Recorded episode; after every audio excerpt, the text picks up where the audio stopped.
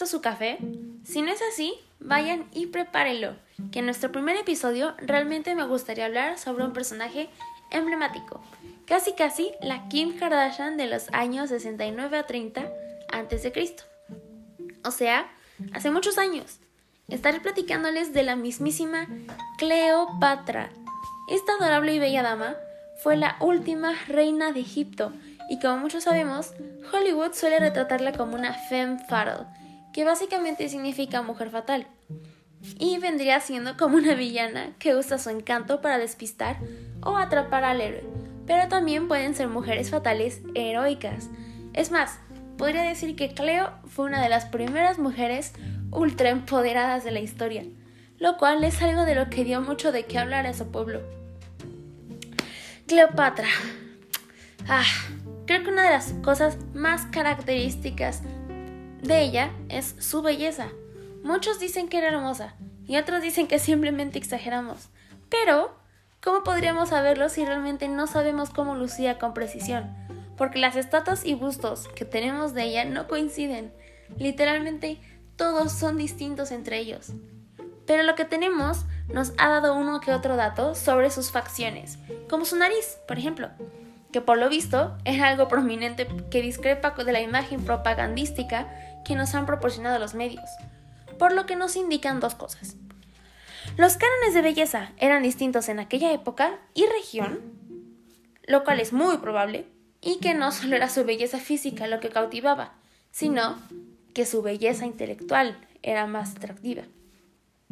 Según el biógrafo de Marco Antonio, lo que hacía realmente bella a nuestra amiga Cleo era su intelecto. Su forma de hablar cautivaba a todo aquel que hablase con ella. Esto la hacían sobresalir entre tantas bellezas que seguramente se encontraban en el antiguo Egipto. Entre más rasgos suyos, Cleopatra era blanca y hay gente que dice que se debía que se bañaba con leche de cabra. ¿Se imaginan eso? Tal vez deba intentarlo algún día. También se sabe que utilizaba col para agrandar sus ojos. Y ustedes dirán, Andrea, ¿qué es eso de col? Y yo le responderé, es un cosmético a base de galena molida, normalmente lo usaban en, Oriente Medio, el sur de Asia, el norte de África y esas zonas. En pocas palabras, es el delineador de aquel tiempo.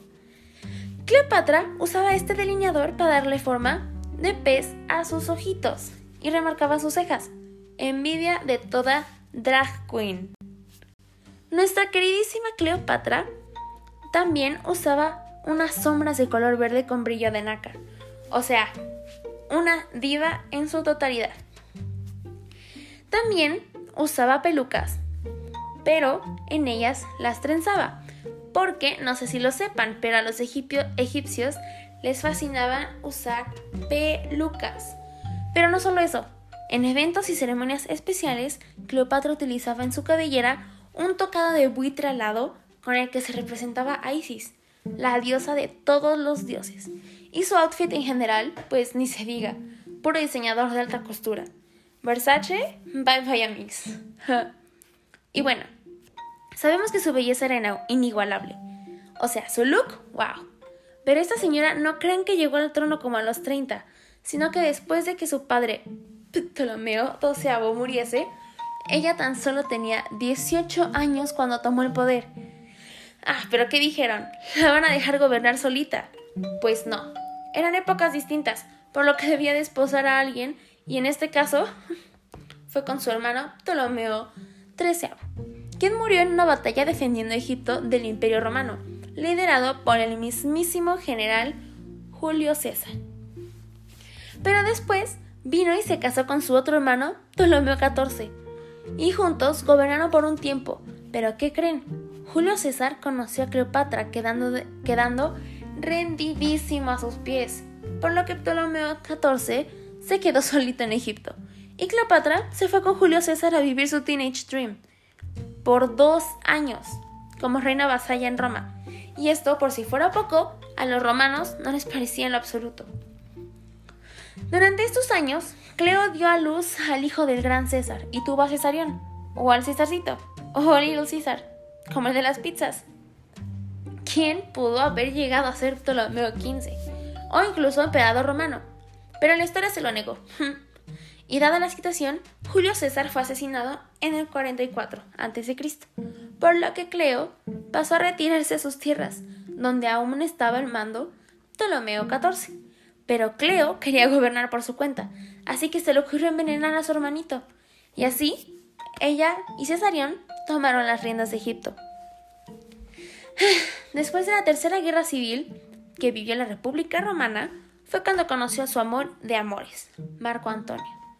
Ahí por el año 41 a.C., con quien de hecho tuvo tres hijos, más de los que los millennials tienen ahorita. Pero ellos sí fueron nombrados gobernantes sobre varios territorios, obvio con el permiso de su papi, ¿no? Lo que enfureció a la República y desató una cuarta guerra civil. Peor, imposible.